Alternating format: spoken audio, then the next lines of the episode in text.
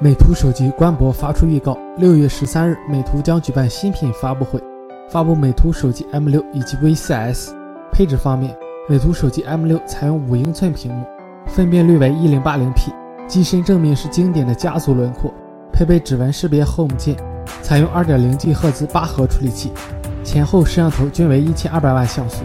支持实时美颜功能，电池容量为2900毫安时。配色方面有白色、粉色以及玫瑰金色可供选择。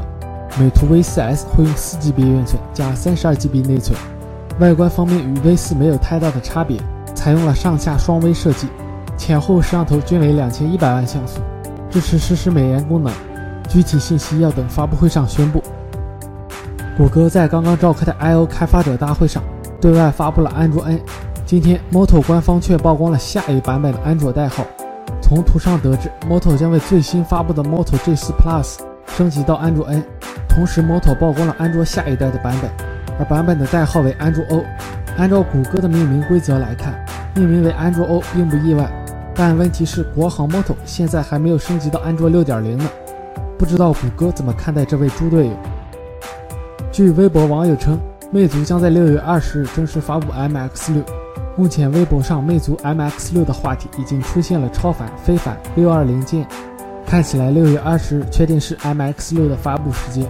从爆料的消息来看，MX6 将采用 Pro6 相同的金属工艺，配备环形闪光灯，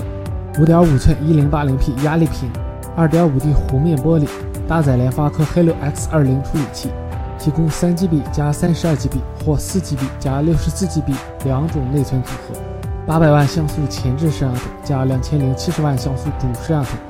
大家关心的售价问题，估计跟之前的保持一致，一千七百九十九元起。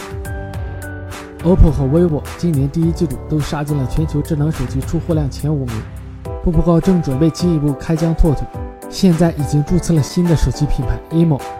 官博也通过了认证，尚未发布任何信息。从认证机构名称上看，emo 品牌将面向学生群体。主打学习功能，步步高如果能够借助 emo 学习手机与学校达成合作，你觉得如何呢？